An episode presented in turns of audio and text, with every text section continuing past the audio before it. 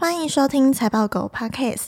今天是四月三号，星期一，我是主持人小友。今天分享两则产业新闻。第一则新闻：车用晶片缺料缓解现曙光。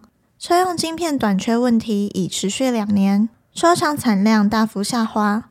日本八家主要车厂的全球产量年增近三趴，意味着车用晶片不足的问题已开始缓解。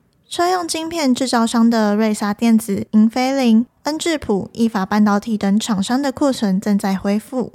另外，虽然电动车用功率半导体供应仍不稳定，但特斯拉发展出减少碳矽化半导体用量七十五趴的技术，车用 IGBT 成为替代方案。由于车用晶片缺料缓解，丰田二零二三年二月的全球产量年增两趴，约七十五万辆，几乎符合事前的生产计划。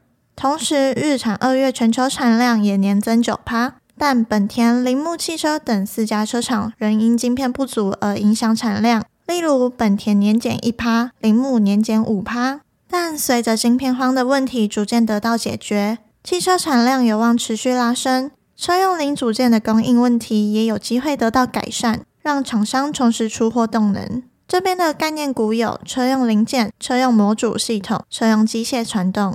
第二则新闻：特斯拉预携宁德时代在美国建电池厂。特斯拉自制的四六八零电池终于步上轨道，近一周已供应给一千辆 Model Y 生产。距离首度发布这款电池构想已超过两年。四六八零电池是特斯拉首次自主研发的电池芯，希望能够取代现有的二一七零电池芯。然而，以过去一年的进展来看，这款电池的生产遇到了许多困难。原本预计要找三大代工厂，却没有进一步的消息。因此，特斯拉正计划与宁德时代携手在美国建立电池厂，以免过度依赖中国。值得一提的是，福特汽车与宁德时代合作建厂的交易，引起了美国政治人物的不满，包括西弗吉尼亚州民主党参议员和佛罗里达州共和党参议员等人。认为这使得中国公司受益于美国的补贴，因此巴克莱银行分析师指出，如果特斯拉与宁德时代达成交易，可能会遭遇与福特类似的政治反弹。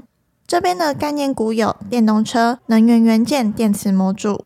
以上新闻相关资讯和相关概念股清单，我们都有列在网站上，点选资讯栏财报狗新闻链接都可以看到，也可以透过这个链接订阅财报狗新闻。我们每天帮你整理产业动态和最新消息，寄到你的信箱。今天的新闻就到这里，我们下次再见，拜拜。